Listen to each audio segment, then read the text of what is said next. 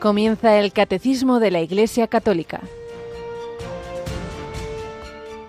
Un programa dirigido por el Padre Luis Fernando de Prada.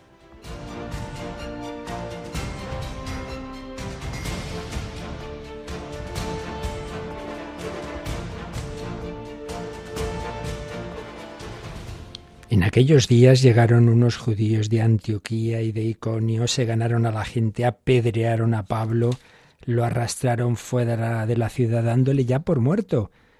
Pero lo rodearon los discípulos, él se levantó y volvió a la ciudad. Al día siguiente salió con Bernabé para Derbe.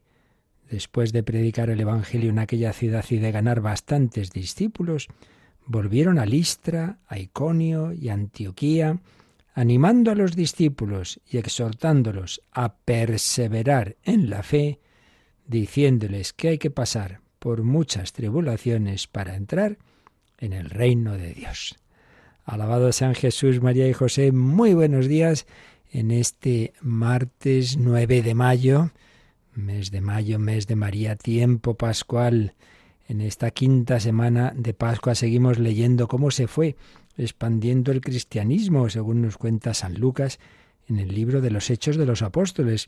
Tras la conversión de aquel tremendo perseguidor Saulo, en San Pablo ahora es él el que recibe pedradas, el que recibe golpes por todos lados. Dios le iba fortaleciendo, le iba sacando de una y de otra. A veces, cuando ya lo daban por muerto y el pobre saldría bien magullado. Y nos quedamos con, con esa última frase, el que está recibiendo tantos golpes y tantos palos, se levanta una y otra vez, no se calla, vuelve a los sitios donde lo habían perseguido y dice, animando a los discípulos a perseverar en la fe, diciéndoles que hay que pasar por muchas tribulaciones para entrar en el reino de Dios. Enseguida nosotros, ay, ay, ay, que me pasa esto, que me pasa lo otro, nos echamos para atrás y somos muy blanditos. Y ahí vemos estos hombres que, que daban todo, hasta la vida, por, por extender el Evangelio. Ahí empezó esa historia tras el Big Bang de la resurrección de Cristo, el primer perseguido, flagelado, coronado de espinas, crucificado, muerto y resucitado, esa dinámica pues la, la siguen, la seguimos. Estamos llamados a seguirla sus discípulos, unirnos a Él, recibir su fuerza momentos muy bellos, muy bonitos, también momentos duros y de oposición en el mundo, y hoy desde luego está muy claro, pero vale la pena, vale la pena luchar y vale la pena extender el Evangelio, aunque sea con dificultades.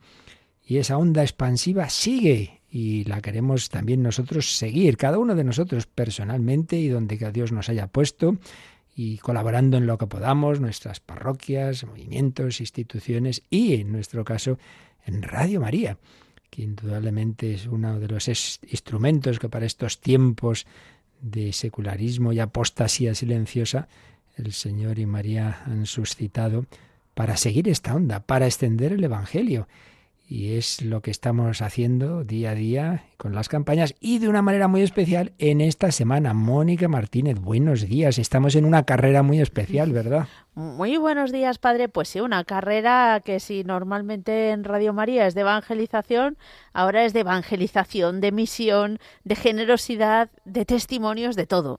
De todo. Evangelización misionera, porque la Iglesia por un lado siempre tiene que evangelizar allá donde lleva tiempo, donde lleva siglos, pero también hay que pensar en los que no han recibido el Evangelio. A veces hay personas que no se dan cuenta, son un poco egoístas y dicen, no, ¿por qué enviar misioneros fuera? Si aquí hay muchos problemas pues desde luego si hubieran hecho lo mismo los apóstoles, estamos aquí esperando que llegue el Evangelio.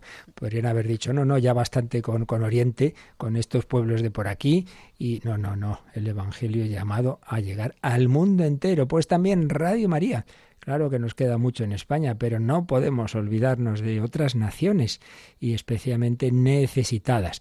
Pues bien, este año esta maratón, toda esta semana, comenzaba ayer y culmina el sábado en Fátima. Y bajo la mirada de María. Es una carrera maratón, pero con I, María. Atón, maratón, una carrera bajo la mirada de María. Y hoy precisamente que celebramos a Santa Luisa de Marillac, una de, de los santos, de los muchos santos de Francia. Bueno, pues ayer comenzábamos en Francia, porque hemos querido que el primer donativo de nuestra maratón fuera para unas circunstancias que no son fáciles en Francia. Allí Radio María, aunque se fundó hace 25 años, madre mía, los primeros años apenas se pudo hacer casi nada, ahora ya la cosa va más adelante, va, pero con muchos problemas, con muchas dificultades. Y, son todavía pocos oyentes, no tienen frecuencia modulada, solo tienen DAB en la zona de París y en el, y en el sur falta mucho por hacer y hemos querido que ese primer donativo fuera para esas emisiones en París y particularmente para un estudio de Radio María en el santuario de la Medalla Milagrosa, en esa primera gran aparición de los tiempos modernos, en 1830, la Medalla Milagrosa. Y bajo esa mirada de María pedimos ayer esa ayuda. Y bueno, Mónica, pues a media tarde se había cubierto el objetivo, ¿te acuerdas? Que eran 65.000 euros los que pedíamos. Sí. Parecía un reto, pero como siempre, eh, si es que si la Virgen está interesada en ello y cómo no, pues suscita la generosidad de los oyentes para que se cumpliera. Así que una alegría para poder comenzar el siguiente reto. Así es, eh, fueron esos 65.000 euros, más de 700 llamadas en el día, pero se cubrió. Bueno, ese es el primer proyecto pequeñito, porque ahora ya nos hemos ido a África, a África, y ya se empezó a recibir, pues también las ayudas, los donativos para el, primer proyecto de África, que es en la República Democrática del Congo un objetivo de 36.000 euros para poder mantener operativas durante todo el año las seis subestaciones. Estas subestaciones son necesarias porque emiten en lenguas locales y mm. llevan el Evangelio precisamente a las zonas donde obispos y sacerdotes encuentran muchas dificultades para llegar a los fieles. Así que una, un proyecto precioso. Así es, es una de las naciones que Radio María ha ayudado ya en más ocasiones, pues una de esas seis subestaciones hemos, nos hemos propuesto mantenerla nosotros, ayudar en lo que se necesita en este al menos un año. Bueno, son 36.000 euros. Si entráis en la web de Radio María, radiomaria.es, veréis que lo primero que os encontréis es una especie de contador donde va poniendo los proyectos de la maratón, lo que se ha ido recogiendo y lo que falta. Entonces veréis que llevamos desde que empezábamos ayer 71.600 euros y que de este proyecto de Congo, que son 36.000, llevamos 6.600. Por tanto, os pedimos, os pedimos y lo que estamos diciendo desde el primer día, esta es una carrera en primer lugar de oración, porque hay que reconocer que lo que pedimos en la maratón es un milagro, un milagro que en tiempos de crisis, de tantas dificultades, podamos un año y otro año ayudar a otras naciones y bueno, confiamos en un milagro que ojalá pues nos acerquemos o superemos los 800.000 euros al final de la semana. Yo todos los años digo, ay madre, ay madre, este año no vamos a conseguirlo. Y al final Dios hace el milagro, la Virgen hace el milagro, aparecen donantes, pero hay que pedir el milagro. Por tanto, pedimos oraciones. Ahora vamos a rezar juntos. Pedimos oraciones, pedimos sacrificios, pedimos que se los digáis a todo el mundo. Esto hay que hacerlo entre todos. La verdad es que no sería difícil si cada oyente de Radio María pusiera un pequeño granito de arena, un euro. Y es que estaba, pero son muchos todavía los que lo oyen y dicen, ay, qué bonito, pero, pero luego no se deciden a poner ese granito de arena. ¿Cómo se puede poner el granito de arena? ¿Dónde se nos explica las formas de hacer el donativo, Mónica? Esa explicación viene muy bien, muy detallada en nuestra página web www.radiomaria.es www.radiomaria.es, pero también tienen otras opciones como ese teléfono de atención al oyente que de 9 a, aunque ya habrá alguien por ahí conectado, pero más seguro de 9, eh, 91 822 8010, 91 822 8010. O sea que cuando acabe este programa os invitamos a llamar. Ahora, ahora mismo eso sí, sí que podéis entrar en la web, podéis ver esa pestaña donativos y, por ejemplo, ahí vienen formas de hacer el donativo a través de la web con tarjeta de crédito o el Bizum. Hay un numerito que ya no sabemos de memoria, eso del código Bizum, ¿verdad? Sí, sí, sí, 38048. Bueno, ahí tenéis todas esas formas, pero como queremos saber cómo va la colecta para pasar al siguiente proyecto, que será otro país africano, que será Burundi, por eso sí que os pedimos que lo hagáis como lo hagáis, luego después, a partir de las nueve, eh, llaméis a ese 91 822 80 y mire, he hecho un donativo por Bizum, por transferencia, por en fin, como sea, o voy al banco eh, apuntando estos números de cuenta que ahí están, nos lo contáis luego. Venga, entre todos, con María, para que llegue el Evangelio al mundo entero. Vamos a ayudar a República Democrática, al Congo que falta, les hace. Vamos a ayudar a Burundi, Dios mío. Países en guerras casi permanentes, Mozambique. Bueno, y en cuanto acabemos África, nos vamos a Oriente Próximo. Pero bueno, vamos paso a paso.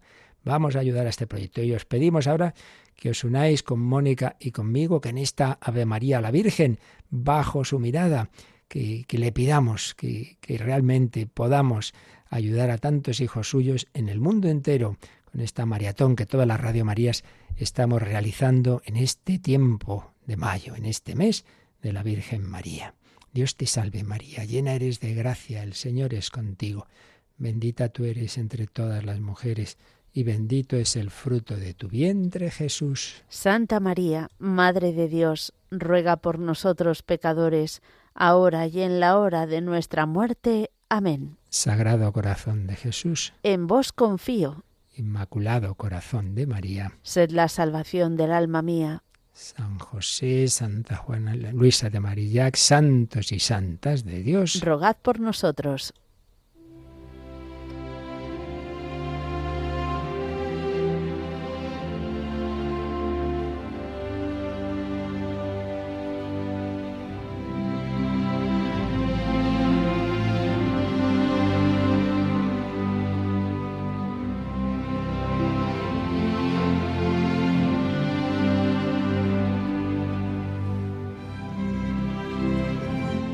Historia de una familia, una escuela de santidad. De esta obra del padre Esteban José Piat vamos recogiendo pinceladas sobre esta familia santa, uno de tantos santos que el Espíritu Santo ha suscitado en la Iglesia y en concreto en esa nación que fue la primera nación europea tras la caída del Imperio Romano, que como tal nación oficialmente se convirtió al catolicismo. Por eso la historia fue llamada la hija primogénita de la Iglesia, luego por desgracia también la primera en rechazar oficialmente el cristianismo en estos tiempos de laicismo, pero también pues de recibir esas abundantes ayudas de la Virgen María. En, en primer lugar, en esa aparición de la medalla milagrosa en París, pero luego bastantes otras de estas revelaciones, la más conocida, por supuesto, Lourdes. ¿Y cuántos santos, cuántos santos el Espíritu Santo ha suscitado en esta nación que tiene dos patronas, por cierto, Santa Juana de Arco y Santa Teresita del Niño Jesús, precisamente, la hija de Luis y de Celia, ese hogar cristiano. Estábamos viendo cómo se vivía ahí en esa familia, por realmente un espíritu sobrenatural, ese tener a Dios en el centro y ese confiar en la divina providencia y ese hacer ante todo su voluntad. Y se nos cuenta en concreto cómo se tomaban muy especialmente Luis, padre de familia, muy en serio el domingo, las, en fin, todos los mandamientos de la Iglesia, como la abstinencia, los ayunos eclesiásticos, en aquella época eran bastante más fuertes que ahora, ya sabéis algunos supongo, que por ejemplo para comulgar, que no eran las misas por las mañanas, había que estar sin tomar nada desde las 12 de la noche del día anterior. En fin, la cosa no era ninguna broma. Y se vivía la cuaresma pues fuertemente.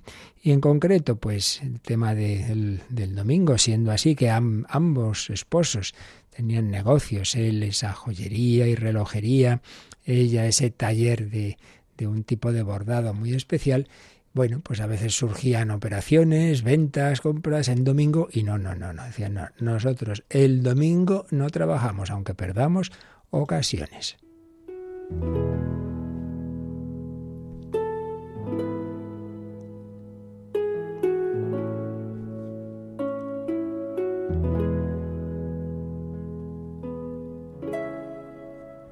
El padre de familia, ante todo, como digo, daba ejemplo a veces se encontraba un mercadillo, veía algo que le interesaba, pero decía, no, hoy no, hoy no me dedico yo a comprar.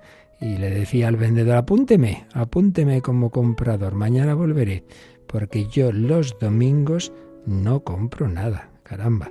Su mujer a veces era un poquito más flexible, dice, cuando tengo necesidad de un panecillo para mis hijas, yo lo compro, hombre, claro. Pero otras muchas veces admiro el ejemplo de mi marido y le digo, he ahí un hombre que jamás ha tratado de hacer fortuna. Yo no puedo atribuir la comodidad de que goza a otra cosa que a una bendición especial, premio de su observancia cabal del domingo. Y también eran pues muy serios, como decíamos, en el respeto a los ayunos y abstinencias de la Iglesia. El Padre es indeclinable, deja a sus invitados hacer sus honores al menú, pero se contenta con una frugal colación en esos días más penitenciales. Y mm, la madre, Celia, se nos dice, aunque era, ya sabemos que estaba débil y tenía un cáncer ahí ya la pobre, pero hace alarde de seguir las prescripciones de la Iglesia. Escribe, por ejemplo, en la cuaresma de 1875, estamos en tiempo rígido de penitencia. ¿Me mortifica tanto el ayuno y la abstinencia? No es que sea una penitencia muy fuerte, pero siento tanta molestia en el estómago y soy tan cobarde que dejaría de cumplir estos ayunos del todo si atendiera a mi naturaleza. Y con gracia, pues decía que tenía otro tipo de penitencias, oyendo los tres sermones diarios de dos misioneros. Ninguno predica mejor que el otro, es una penitencia más. Fin, discreta manera de decir que predicaban bastante mal. Ninguno predica mejor que el otro, es una penitencia más. Y en 1876, con el cáncer que va avanzando, fue a consultar a un médico eh, al Lisieux, donde vivía su hermano médico, y le avisó a su hermano y le dice, ya sabes que es día de ayuno y yo lo observo porque no estoy tan mala que me crea dispensada. Madre mía, estaba con ese cáncer. Hasta se advierte que en tiempo de cuaresma se impone restricciones en la correspondencia, cuya privación le es mucho más dolorosa. Rigorismo, dirán algunos. ¿O no será que somos nosotros los laxos, los flojos, los que no damos nada de importancia a estas cosas? Luego, eso sí, se ayuna uno por la línea o por no sé qué motivos, pero hombre, porque lo diga la Iglesia, no. En fin, podemos ver también de fondo que no dejan de ser estos cristianos, él y ella, personas que incluso de jóvenes habían pensado en ser religiosos. Bueno, es que el cristiano laico no está llamado a hacer penitencia. Se dice de don Luis que realmente tenía un aire a veces monástico. No se permite a sí mismo fumar, cruzar las piernas, beber entre comidas, cosas de esas. El Viernes Santo solo hace una comida, no prueba bocado, nada por la noche, nada, solo la comida de mediodía. Doña Celia daba a los otros un buen desayuno y se ponía para sí una sopa que tomaba de pie a hurtadillas y apresuradamente. Era la última en acostarse por la noche.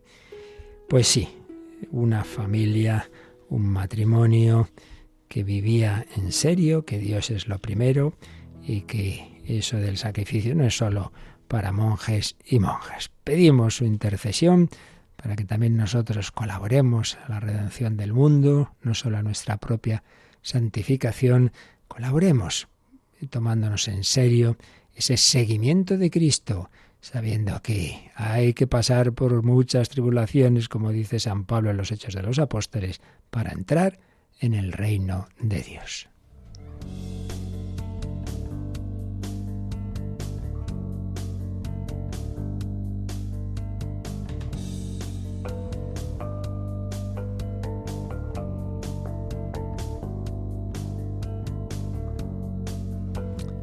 Por supuesto, todas estas circunstancias, digamos, dolorosas, si se viven así porque sí, eh, con un espíritu negativo, claro, sería algo inaguantable. No, pero otra cosa es cuando se viven las cosas por amor.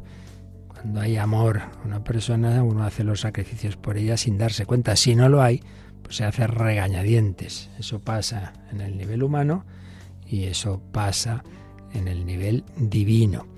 y por ello tenemos que alimentar nuestro amor y para ello, ante todo y sobre todo, está la Eucaristía. Bien, pues es lo que estamos viendo y dentro de la explicación que nos hace el catecismo sobre la Eucaristía, habíamos llegado a uno de los puntos clave y es acercarnos siempre dentro del misterio super misterioso, porque porque si Dios es misterio Dios hecho carne es más misterio, pues Dios hecho carne que se ha quedado escondido en la Eucaristía y no solo su presencia, su persona, sino su obra redentora, pues evidentemente esto supera nuestras capacidades, pero bueno, la teología intenta acercarse todo lo posible a, a ver qué es lo que el Señor nos ha revelado para vivirlo mejor, no para hacer elucubraciones que no hace más calentarnos la cabeza, sí, siempre lo digo lo mismo, ¿no? La revelación no es para que hagamos muchas cábalas, sino para que veamos qué tenemos que vivir, qué nos ha dado Dios y vivirlo lo mejor posible. La revelación tiene un fin práctico, hacernos santos, llevarnos al cielo, no hacer cábalas extrañas. Bien, pues en, en ese misterio de la Eucaristía estamos viendo la dimensión que tiene de que es un sacrificio Orad, hermanos, para que este sacrificio mío y vuestro, el sacrificio de la Santa Misa, un sacrificio que ofrece el sumo sacerdote Jesucristo, que está ahí presente.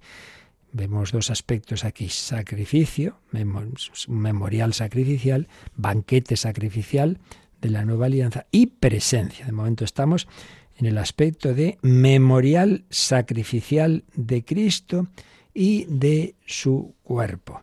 Estuvimos viendo cómo ya en el Antiguo Testamento aparece esa palabra sícaron, memorial, eh, en cuanto que Israel recuerda siempre las obras que Dios ha hecho para irle guiando, para salvarle. Y que ese recuerdo no es un mero recuerdo subjetivo, nosotros nos acordamos, sino que tienen la conciencia, aunque no se sepa explicar, de que aquello que Dios hizo, lo hace. Eh, cuando se celebra, cuando se actualiza el recuerdo en las lecturas bíblicas, etcétera, ese Dios que actuó en el Éxodo, que actuó en determinados acontecimientos, es el mismo que ahora quiere actuar con nosotros y también quiere liberarnos de otras esclavitudes, como en su día nos liberó de esa esclavitud de Egipto. Pues bien, si eso ya es verdad en el Antiguo Testamento, mucho más en el Nuevo. Y eso es lo que nos va a decir el número que nos toca hoy, que es el 1364. Vamos con él. El memorial recibe un sentido nuevo en el Nuevo Testamento. Cuando la Iglesia celebra la Eucaristía, hace memoria de la Pascua de Cristo, y ésta se hace presente. El sacrificio que Cristo ofreció de una vez para siempre en la cruz permanece siempre actual, ¿Cuántas veces se renueva en el altar el sacrificio de la cruz en el que Cristo nuestra Pascua fue inmolado? Se realiza la obra de nuestra redención. Bueno, pues un número muy importante y en tres frases nos resume aspectos clave. En palma con el Antiguo Testamento, ya hemos dicho que eso de memorial es mirar hacia atrás con agradecimiento, pero saber que el pasado se hace presente de alguna manera, ahora en el Nuevo Testamento va a tomar mucha más fuerza. Eso va a darnoslo Jesús. Haced esto, esto en memoria mía. Instituye ahí a sus apóstoles como sacerdotes del Nuevo Testamento. De manera que cuando la Iglesia celebra la Eucaristía, hace memoria de la Pascua de Cristo, así como en ellos los judíos celebraban esa Pascua, esa salida de Egipto, ese ser liberados, ese ser conducidos por el desierto hacia la tierra prometida. Bueno, nosotros sabemos que Jesús es el nuevo Moisés, que nos saca de nuestros Egiptos, de los ambientes mundanos, de la adoración a los falsos ídolos, que a través de su propia sangre, sangre del Cordero inmolado, nos libera, nos perdona los pecados, nos va conduciendo por el desierto de esta vida hacia la tierra prometida del cielo. Volveré, iré donde el Padre, a prepararos un lugar y volveré y os llevaré conmigo para que donde estoy yo estéis también vosotros. Bien, Jesús mm, realmente se hace presente, se hace presente su Pascua. Dice, cuando la Iglesia celebra la Eucaristía, hace memoria de la Pascua de Cristo. Y esta, la Pascua, se hace presente. ¿Veis? No es un mero recuerdo subjetivo, se hace presente. Porque el sacrificio que Cristo ofreció de una vez para siempre en la cruz permanece siempre actual. Aquí ya veremos un poco más adelante, intentamos explicar algo complejo, sin duda, y que fue una de las cosas que dio lugar a los líos que se, que se hizo Lutero con este tema, y es que ciertamente es solamente hay un sacerdote y solamente hay un sacrificio para siempre, que es el sacrificio de Cristo en la cruz. Entonces decía Lutero, hombre, pues eso hay un sacrificio, como es que cada vez que, se celebra la, misa, la iglesia dice que es un sacrificio. Entonces, ¿hay miles de sacrificios o hay un solo sacrificio? Pues mire, no se usted líos, las dos cosas son verdad. Hay un único sacrificio, pero ese único sacrificio se hace presente las miles o millones de veces que se celebra la misa. Aquí el catecismo cita Hebreos 7, 25 a 27. Y en efecto, así nos dice, lo cogemos ya desde desde el 26. Así es el sumo sacerdote que nos convenía, santo, inocente, incontaminado, apartado de los pecadores, encumbrado por encima de los cielos, que no tiene necesidad de ofrecer sacrificios cada día, primero por sus pecados propios, como aquellos sumos sacerdotes, luego por los del pueblo. Esto lo realizó de una vez para siempre, ofreciéndose a sí mismo. Es verdad, los sacrificios del Antiguo Testamento, claro, eran muy imperfectos, eran simbólicos, entonces se ofrecían un día y otro y otro y otro, y un sacerdote y otro y otro. Bueno, todo eso era una preparación, como todo en el Antiguo Testamento, un, un anticipo del sacrificio definitivo de Cristo en la cruz. Es el sacrificio ofrecido de una vez para siempre. Sí, de acuerdo. Pero ahora nosotros no es que ahora hagamos otros sacrificios, sino que se hace presente ese sacrificio. ¿Y cómo se hace presente? Si ahí Jesús murió, derramó la sangre. Bueno, eso ya lo veremos. ¿Cómo se puede entender que ese sacrificio sin volver a, a, morir Jesucristo como es natural, murió y resucitó una vez para siempre, pero se hace presente cada vez que celebramos. Bueno, pues ya intentaremos entrar en ello. De momento nos quedamos con el dato de fe. Lo entenderemos más o menos el cómo. El qué es lo que creemos firmemente. Por eso este número termina con una frase de la Lumen Gentium del Vaticano II que dice, ¿cuántas veces se renueva en el altar el sacrificio de la cruz? en el que Cristo nuestra Pascua fue inmolado, se realiza la obra de nuestra redención. Esto es asombroso.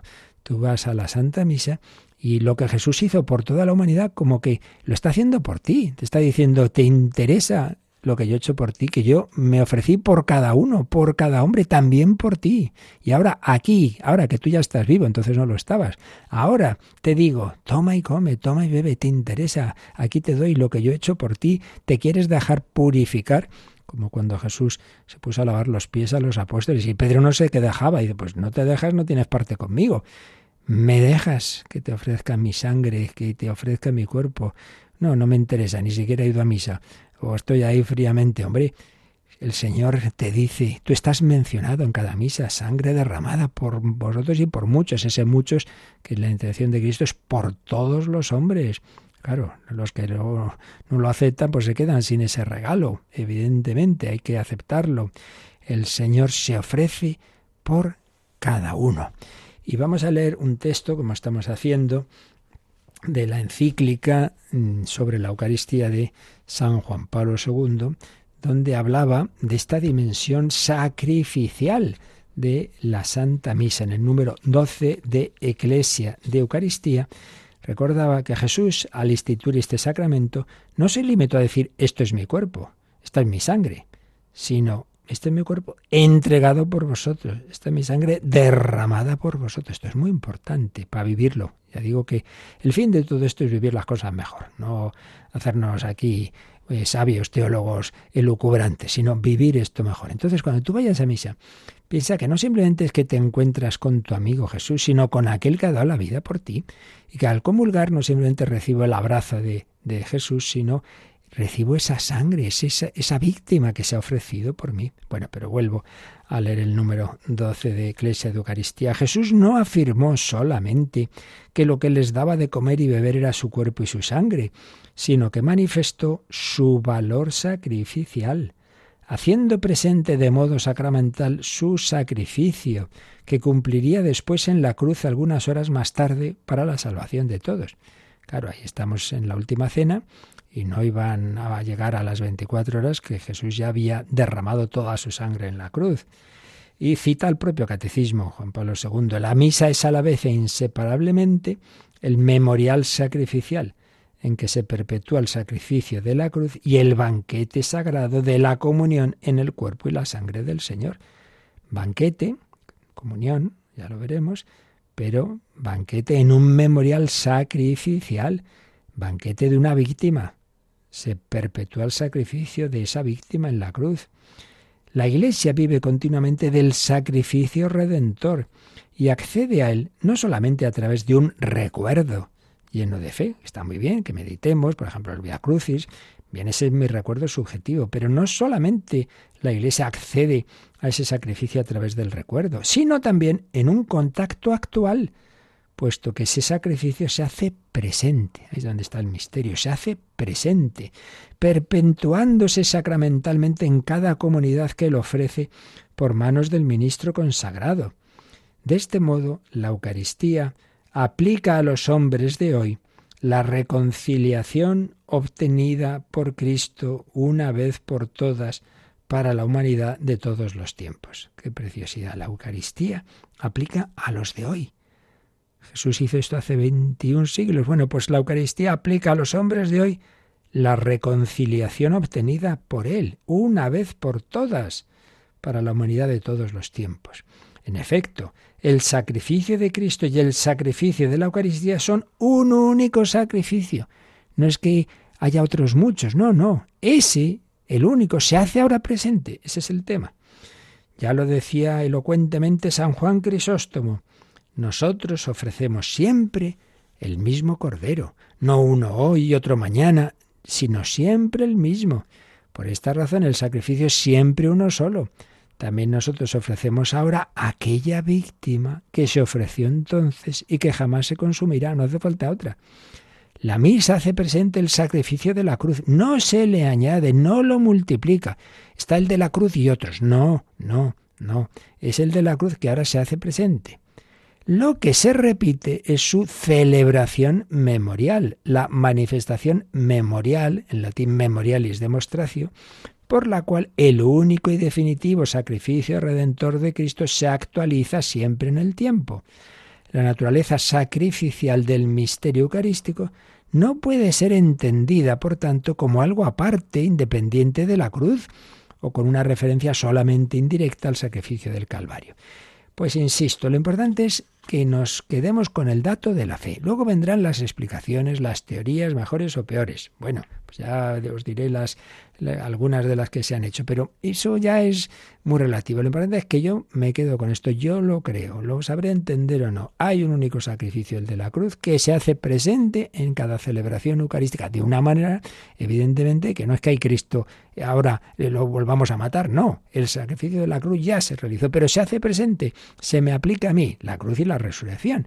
Bueno, lo importante es eso, Señor, yo lo creo, creo en ti, me fío de ti, cuerpo entregado, sangre derramada, y lo vivo con sencillez. Nos quedamos dando gracias al Señor porque por su sangre redentora, con ese amor que el Espíritu Santo ponía en ese corazón humano de esa persona divina de Cristo, por esa sangre nuestros pecados no tienen la última palabra. Por ello podemos ser salvados, por ello podemos llegar al cielo.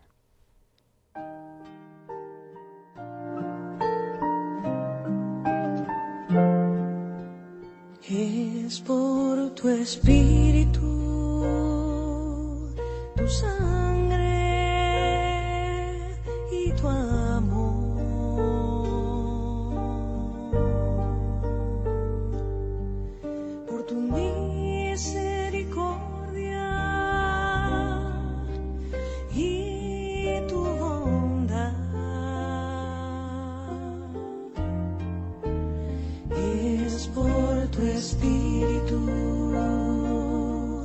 Tu sangre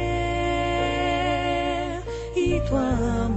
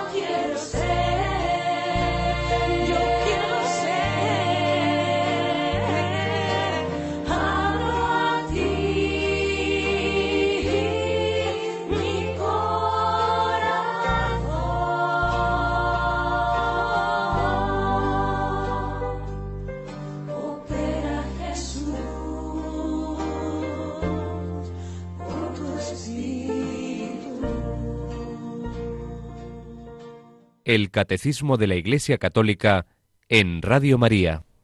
Es por tu espíritu y tu sangre. Bueno, el catecismo nos está indicando cómo la Santa Misa no solo es banquete, no solo se me presenta Cristo, sino Cristo ofrecido, Cristo que me ofrece ese sacrificio único y eterno que hizo en la cruz. Y nos sugiere que repasemos un par de números que en su momento vimos en otro contexto y que nos ayudan eh, a relacionarlo con esto y a profundizar en ello. Uno era de cuando estábamos viendo los misterios de la vida de Cristo y en concreto cuando hablamos de la última cena, el número 611, que nos decía. La Eucaristía que instituyó en este momento será el memorial de su sacrificio. Jesús incluye a los apóstoles en su propia ofrenda y les manda perpetuarla. Así Jesús instituye a sus apóstoles sacerdotes de la nueva alianza. Por ellos me consagro a mí mismo, para que ellos sean también consagrados en la verdad. Aquí es un aspecto muy importante, claro, aquí la Iglesia no inventa nada. Es Jesús mismo el que, tras ofrecer ese sacrificio, dice a sus apóstoles, haced esto en memoria mía. Por tanto, está diciendo que se celebre eso, lo eso que él ha celebrado ahí, que se celebre. Les manda perpetuar esa ofrenda, lo cual implica, implícitamente es, digamos, como constituir los sacerdotes, que es un punto también importante. Los apóstoles no son meros pastores evangelizadores que anuncian, no, no, anuncian y celebran de manera que hace presente lo que Jesús hizo. Jesús no dice simplemente id y predicad, sino bautizándolos y haced esto en memoria mía y a quienes perdonéis los pecados les quedan perdonados, etcétera. Esta dimensión litúrgica, el, presbítero, el apóstol, el, el, obispo no es mero anunciador, sino sacerdote del Nuevo Testamento, sacerdote de la nueva alianza. Y en la primera parte de la primera sección, mejor dicho, de esta segunda parte del catecismo, los fundamentos de la liturgia, vimos otro número que también aquí nos sugiere repasar, que nos habla en general de cómo la liturgia, la liturgia de la Iglesia, hace presente lo que Cristo realizó, particularmente en su misterio pascual. Releemos ese 1085. Dice así, en la liturgia de la Iglesia, Cristo significa y realiza principalmente su misterio pascual. Durante su vida terrestre, Jesús anunciaba con su enseñanza y anticipaba con sus actos el misterio pascual. Cuando llegó su hora, vivió el único acontecimiento de la historia que no pasa. Jesús muere, es sepultado, resucita de entre los muertos y se sienta a la derecha del Padre una vez por todas. Es un acontecimiento real, sucedido en nuestra historia, pero absolutamente singular. Todos los demás acontecimientos suceden una vez y luego pasan y son absorbidos por el pasado. El misterio pascual de Cristo, por el contrario, no puede permanecer solamente en el pasado, pues por su muerte destruyó a la muerte, y todo lo que Cristo es, y todo lo que hizo y padeció por los hombres, participa de la eternidad divina, y domina así todos los tiempos, y en ellos se mantiene permanentemente presente. El acontecimiento de la cruz y de la resurrección permanece y atrae todo hacia la vida. Bueno, como veis es un número largo, muy importante, muy importante. Lo que Jesús hizo y particularmente el misterio pascual no es una cosa, bueno, ahí la hizo y ya pasó, no, hombre, no. Esa persona divina que ha asumido una naturaleza humana para ofrecer su vida, eso no es algo ahí que queda en el pasado. Sí, ocurrió en el pasado, pero es algo tan excepcional, eso no permanece solo en el pasado. Cristo está resucitado, lleva en el corazón lo que él vivió. Entonces mirad aquí, lo que se nos está también indicando es algo muy sugerente para nuestra vida. El momento central de la vida de Cristo es este. Toda su vida anterior como que miraba hacia ahí. Estoy deseando, he venido a traer fuego a la tierra, ojalá se cumpla ya Jesús va mirando hacia el futuro en su vida, ¿no? Y ofrece, ofrece ya desde el principio lo que Él va a vivir ahí. Esto es lo que Simeón le anuncia a María, una espada de dolor traspasará tu alma. O sea, siempre hay una mirada hacia ese momento cumbre de la cruz. Antes, los años anteriores, Jesús tiene una unidad de vida porque lo que va viviendo en una vida sencilla, vida oculta, vida ordinaria, y luego la vida pública, pero siempre, ya digo, como mirando hacia el futuro, que él anuncia con frecuencia, ya sabéis, al final, sobre todo de la vida pública, va haciendo anuncios. Me cogerán, me matarán, pero resucitaré, mirada hacia el futuro. Y después de haberlo realizado, es ahora cuando la Iglesia mira hacia atrás, pero hacia ese atrás que se hace presente en este momento. Aquello que ocurrió ahora Jesús antes lo, veía en el futuro, lo anticipaba. Ahora eh, lo hace presente aquello que ya ocurrió históricamente, pero que sigue teniendo su, su, eficacia en el presente. Eso es la liturgia, que aquello que ocurrió se nos da ahora, se nos hace presente ahora.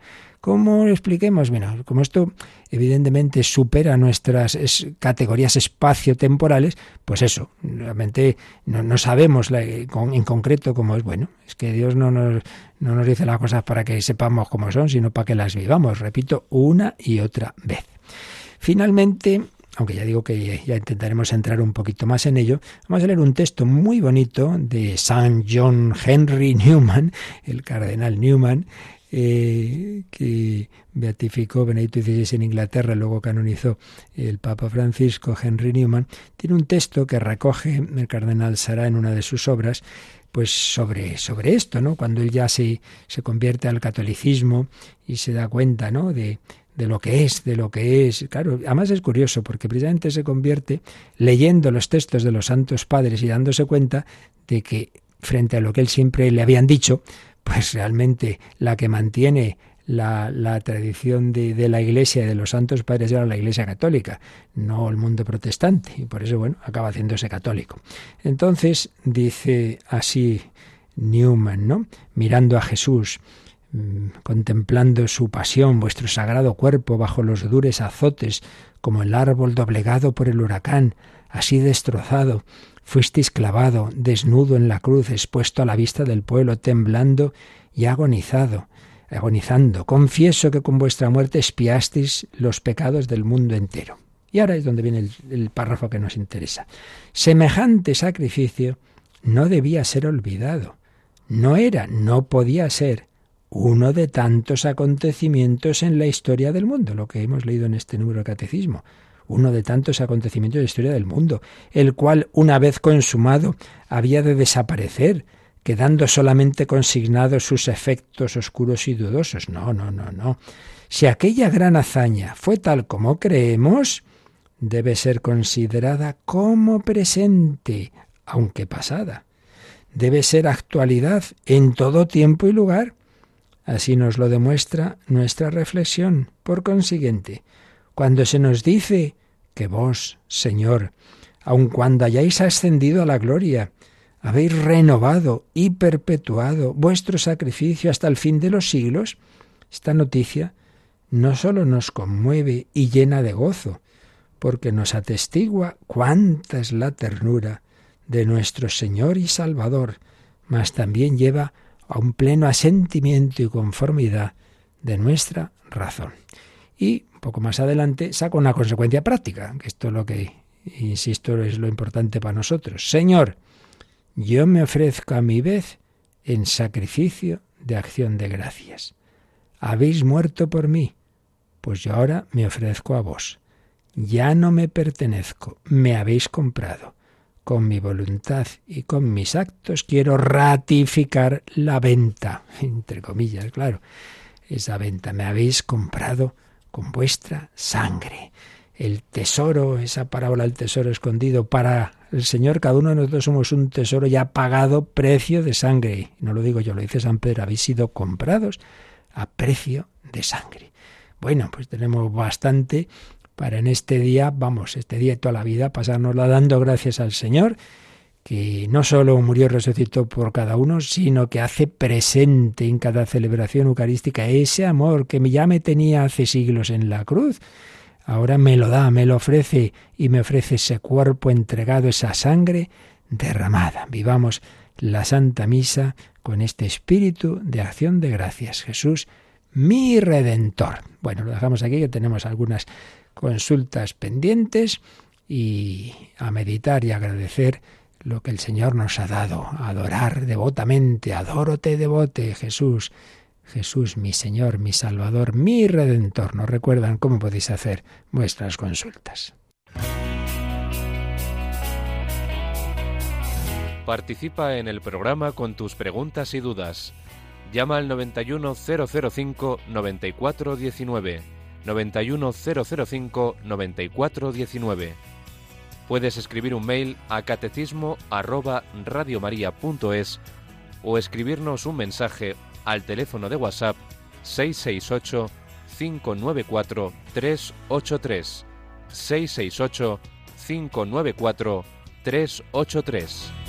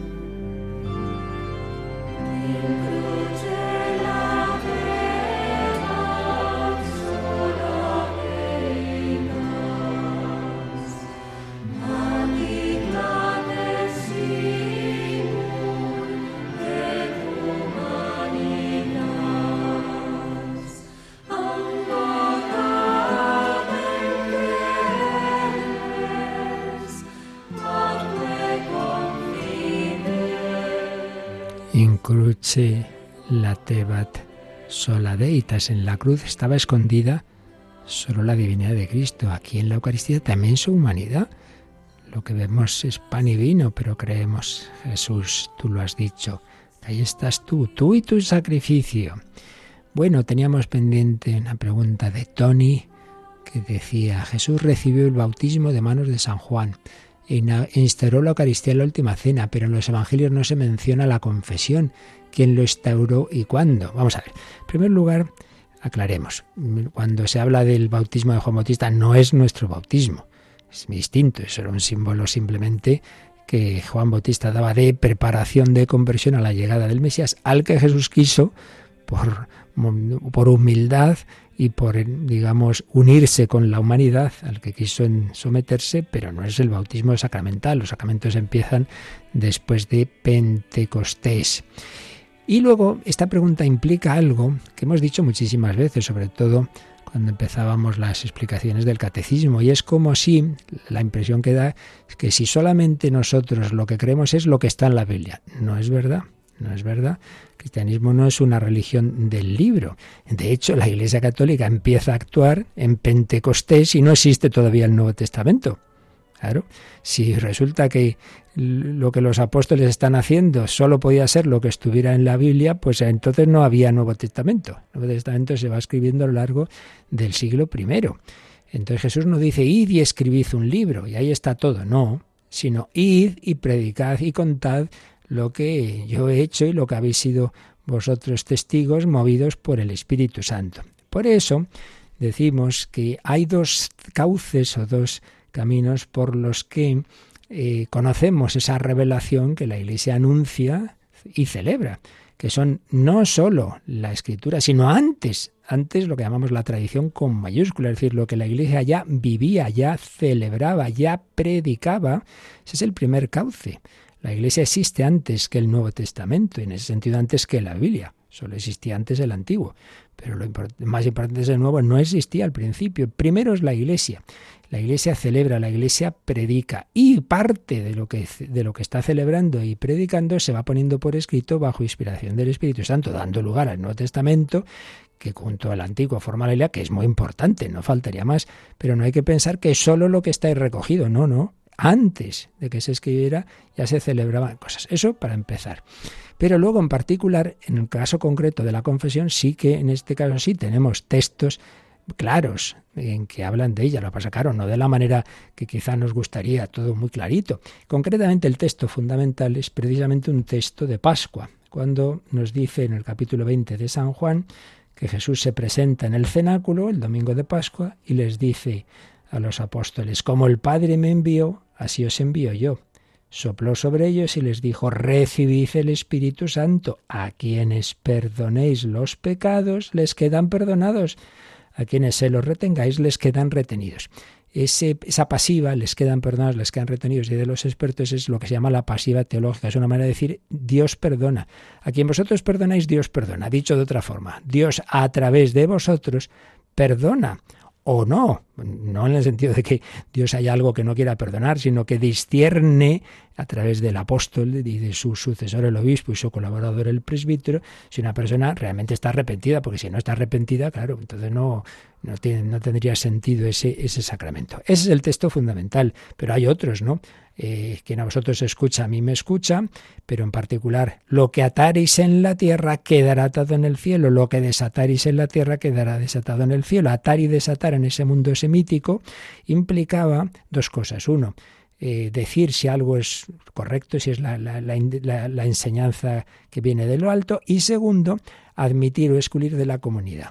Y claro, eso justamente, el, uno se ha autoexcluido de la vida de la Iglesia por el pecado grave y eso se puede desatar, esa situación puede volver eh, la autoridad de la Iglesia, el obispo, sus colaboradores, el presbítero, desata esa situación. Son los textos clave, pero bueno, cuando lleguemos a la confesión esto ya lo veremos con calma. Pero bueno, de momento respondemos así a Tony, que hace muy bien en preguntar, por supuesto, por supuesto. Bueno, y nos quedan más, pero se nos ha ido el tiempo, porque además queríamos recordaros que, que retomamos segunda jornada de nuestra maratón, de esta carrera de amor, de esta carrera evangelizadora, de esta carrera apostólica bajo la mirada de María. Comenzábamos ayer mirando o dejándonos mirar por la Virgen en ese santuario de la medalla milagrosa. Hemos querido que el primer donativo, la primera etapa de esta carrera de amor, sea para Radio María en París. Y algunos se podía sorprender, hombre, si no es una nación pobre, no es pobre materialmente, si es pobre eclesialmente, por desgracia. Y Radio María, pues no lo ha tenido fácil ni lo tiene en absoluto. Igual que a nosotros nos han ayudado tanto desde Italia, pues ahora también hemos querido tener ese primer empujón a nuestros hermanos, esa nación con ese santuario de la medalla milagrosa de Lourdes y otros santuarios y tantos santos como los que ahora estamos hablando, los padres de Santa Teresita. Pero ya, igual que hubo muchos misioneros franceses que se fueron a África, desde Francia nos hemos ido a República Democrática del Congo. Estamos en la segunda etapa de nuestra maratón. Si ayer se recaudaron esos eh, 65.000 euros para ese objetivo de ayudar a Radio María en París y en concreto un estudio de Radio María en el Santuario de la Medalla Milagrosa, ahora queremos ayudar a que allí se extienda en el Congo, República Democrática del Congo.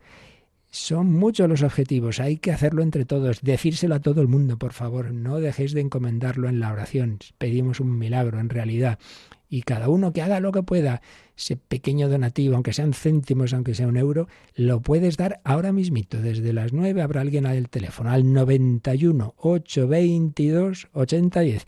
O si prefieres a través de nuestra web, radiomaria.es, pestaña donativos, ahí veis todas las formas, tarjeta de crédito, eh, están los números de cuenta si queréis hacer transferencia, el Bizum, el código 38048, pero lo hagáis como lo hagáis.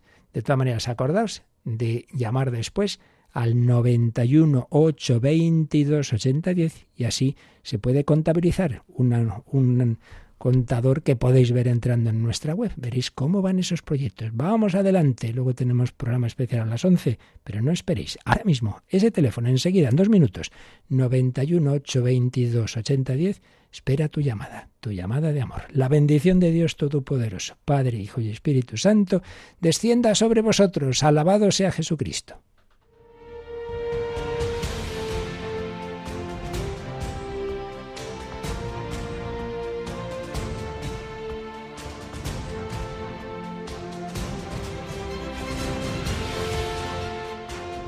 Han escuchado en Radio María el Catecismo de la Iglesia Católica, un programa dirigido por el Padre Luis Fernando de Prada.